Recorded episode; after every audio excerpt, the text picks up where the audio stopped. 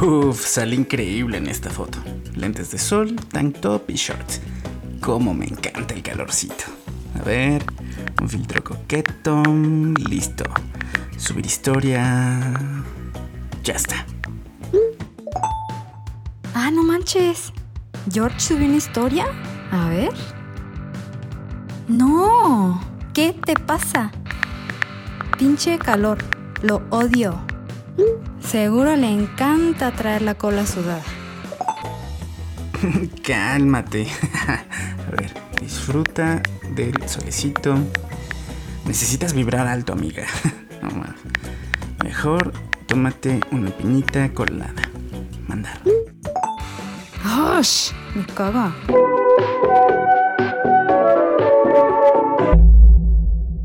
Un trip más presenta colas sudadas o por qué solo nos importa lo que es conmovedor. ¿Por qué a los que les gusta el frío les molesta tanto que alguien diga o publique que le gusta el calor? ¿Les fastidia que los demás disfruten lo que ellos padecen? ¿Creen que el clima es una democracia cuyo método de elección son las publicaciones en redes sociales?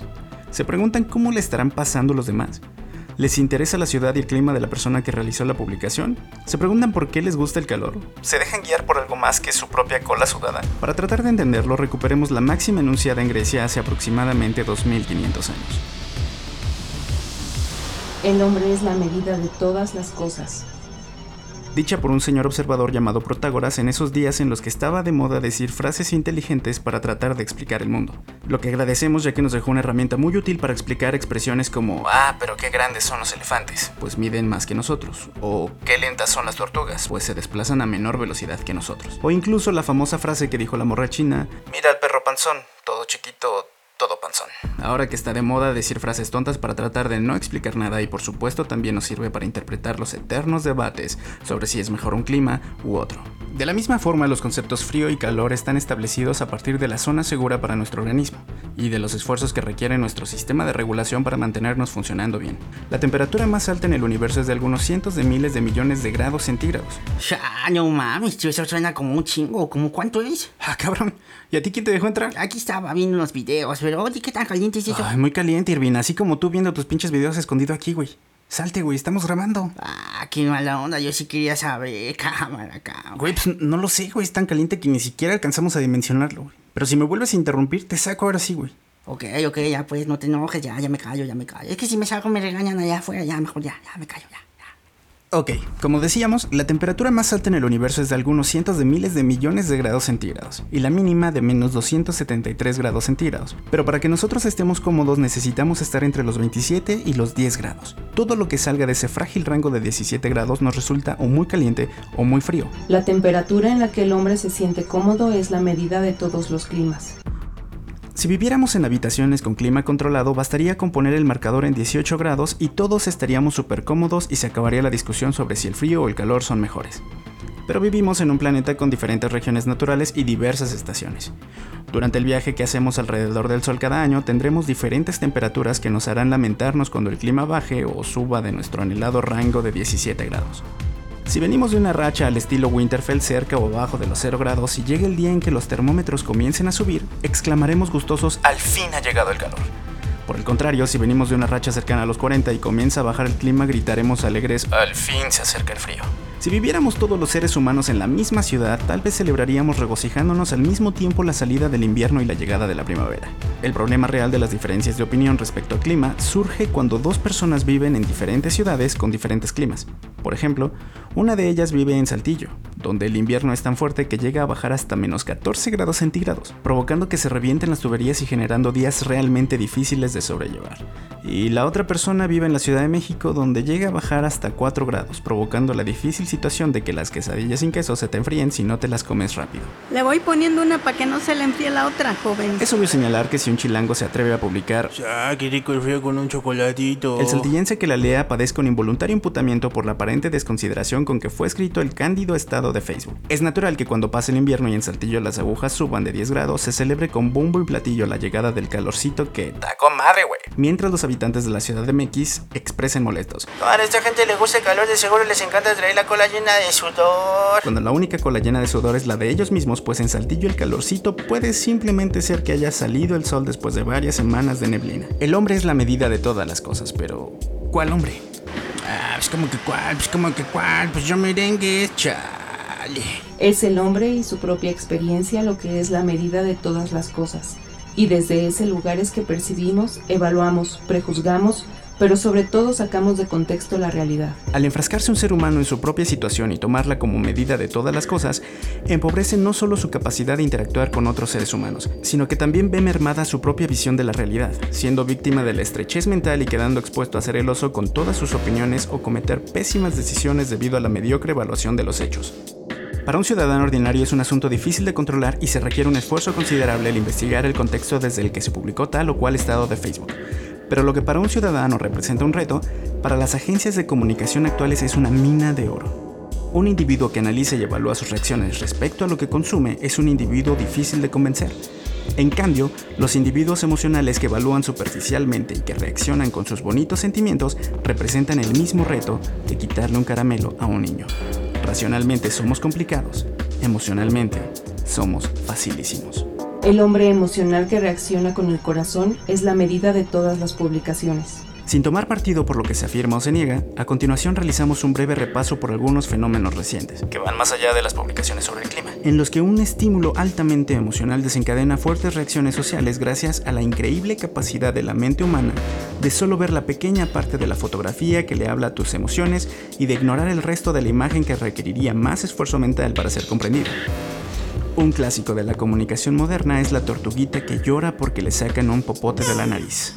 Ay no, cancelen todos los popotes. Ay no, qué feo. No se enojen, también nosotros sentimos feo cuando vimos el video. El gran problema detrás de esta gran imagen es la amenaza que somos los seres humanos para toda la vida en la Tierra. Lograr concientizar a las personas sobre las formas en las que estamos llevando al planeta al precipicio es muy difícil, tal y como lo han demostrado tantas organizaciones que no paran de fallar valientemente una y otra y otra vez en su intento por crear actitudes o medidas que frenen de una vez por todas nuestra arrolladora actitud centrada en el consumo de más y más bienes que creemos necesitar para ser felices. Güey, es que neta súper necesito el iPhone 12, güey, no mames. Y ante la imposibilidad de tener una imagen completa del problema para darle una solución correspondiente, aunque sea muy difícil, se nos presenta una solución basada en un sentimentalismo infantil. No pidas popotes porque el popote que utilices va a terminar en la nariz de una tortuga marina. Porque eso es lo que hacen los popotes, van y se meten en las narices de todos y cada uno de los personajes de Buscando a Nemo. Güey, no, la tortuguita. Así que al no pedir popote estás aportando un granote de arena al costal de las buenas acciones que están salvando al mundo. Problema resuelto. Toma tu medalla de salvador del planeta. Ahora, vete a tu retiro espiritual en una zona protegida que le fue arrebatada a los indígenas de la zona. Güey, pero tómate fotos con tus hijos pobres, güey. Tiene una sonrisita así, bien bonita, así, toda mugrosita, y así, güey. Nuestras emociones toman el control de todas nuestras decisiones y dejamos de lado esa parte racional que nos recordaría que debemos ser precavidos y ver el contexto para comprender mejor el problema. Y así buscar soluciones más acertadas, aunque sean más difíciles, como optimizar nuestro uso de energía para disminuir la huella de carbono, evitar desperdiciar comida para disminuir el gran costo ambiental durante toda su cadena de producción, utilizar bicicleta o medios de transporte públicos para disminuir el consumo de combustibles fósiles, o cualquier otra acción que recomiende Greenpeace o nuestra niña furiosa favorita, Greta Thunberg. People are suffering. People are dying. Entire ecosystems are collapsing. We are in the beginning of a mass extinction, and all you can talk about is money and fairy tales of eternal economic growth. How dare you! Otro ejemplo muy simpático y bastante representativo de cómo funciona nuestro cerebro ha sido el gran trabajo que hizo algún equipo de comunicación sacando de contexto la desafortunada frase que dijo el ex candidato a la presidencia de la República, Ricardo Anaya. Es un poco como el compadre que gana dos mil pesos a la semana y en lugar de pagar la luz, el agua, el gas, comprar la comida para la familia, se los bota en caguamas. Este podcast es políticamente neutro y pocas cosas le dan tanto asco a los autores como a los políticos mexicanos, por lo que esperamos que los escuchas tengan la madurez intelectual suficiente para entender que el análisis de sus estrategias de comunicación no implican apoyo ni rechazo a lo que representan políticamente. En un video en el que estaba tratando de detonar un debate sobre los gastos por la cancelación del aeropuerto de Texcoco, tuvo la desafortunada ocurrencia de poner un ejemplo que incluía a un compadre hipotético al que le gusta mucho comprar cerveza en su presentación familiar. Los sentimientos que se generaron gracias al video fueron el coraje de sentirse juzgado y la risa de ver a un sujeto juzgando una realidad que desconoce. El debate que estaba proponiendo el ex candidato y que sin duda hubiera sido saludable para la democracia, queda a un lado gracias a una excelente maniobra de descontextualización que alude nuevamente a las emociones y no a la razón. En la política parecen triunfar quienes aluden a los sentimientos y no los robots que aluden a los algoritmos. ¿A que sí no mames? Que pendejo, a Chile para eso trabaja uno, para poderse comprar unas caguamitas a gusto, fin de semana. Además los políticos deberían trabajar para que no tengamos que pagar luz ni gas. Para eso les pagamos, no para que nos hagan pensar cosas, cosas. Lo que nos hacen sentir las publicaciones es la medida con la que reaccionamos a todas las cosas.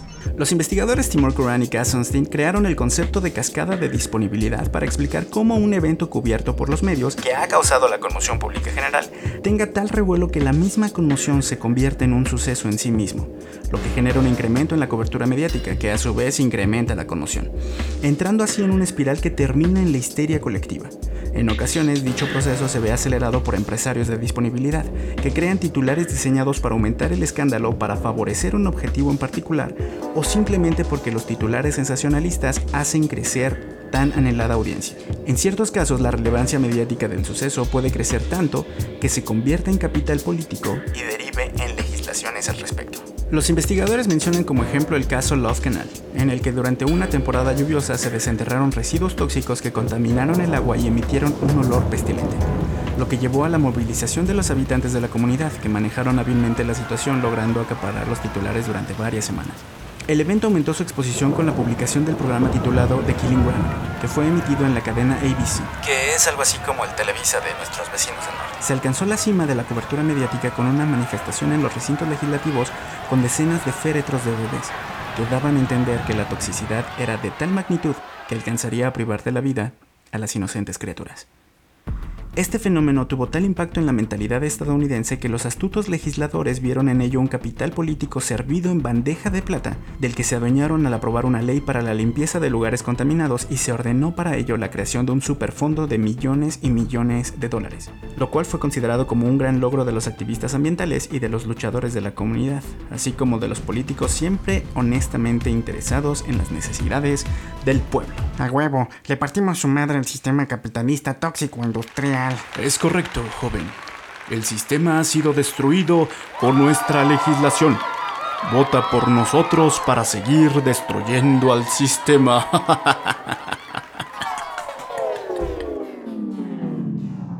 Sin embargo, los investigadores Curran y Sustain señalan que nunca se publicaron pruebas del peligro de los residuos que fueron expuestos tras la temporada de lluvias, más allá del molesto olor. por lo que no se tiene certeza de que los millones gastados en el fondo generado por la ley en realidad hayan salvado alguna vida o de hecho beneficien a alguien.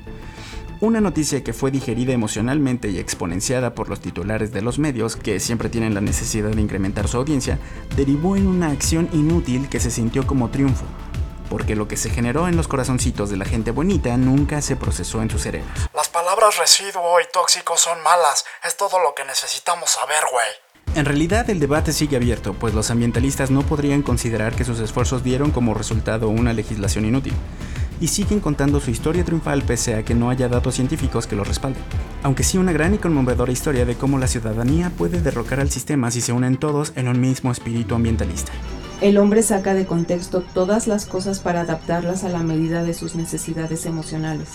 Este estudio tenía como objetivo mostrar cómo es que la disponibilidad de una idea en nuestra mente nos condiciona para creerla, y dicha disponibilidad aumenta gracias a la exposición en los medios de comunicación que aluden a los sentimientos para satisfacer a la audiencia hambrienta de entretenimiento. Casos similares abundan. El gorila Arambe, la youtuber Just Stop siendo linchada y posteriormente encarcelada por algo que comenzó como una opinión soberbia e ignorante y terminó como una acusación por pornografía infantil. El conejito Ralph contándonos cómo es su vida y estando expuesto a las peligrosas pruebas de cosméticos o el video del perrito atrapado en el socavón de Puebla que terminó generando el capital político suficiente para que el gobernador encabezara una heroica campaña para sacar al distraído cachorrito que, dicho sea de paso, fue grabado por el dron de un usuario que no tardó en subir el video sabiendo el potencial emocional que se traduciría en miles de likes y shares. ¡Ay, el perrito! ¡Sálvenlo!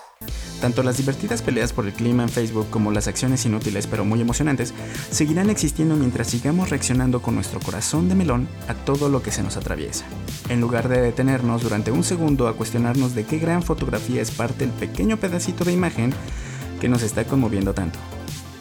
Es muy interesante enterarse de que el caso del Love Canal tuvo lugar en 1979, cuatro años antes del nacimiento de Internet y varias décadas antes del estallido de las redes sociales, en las que la guerra por capturar nuestra atención tiene como principal arma el anzuelo emocional, que ha dado como resultado una generación hiper perezosa para realizar la investigación y análisis necesarios para darse cuenta de que están siendo estafados por imágenes fuera de contexto. Los likes son la medida de todas las cosas.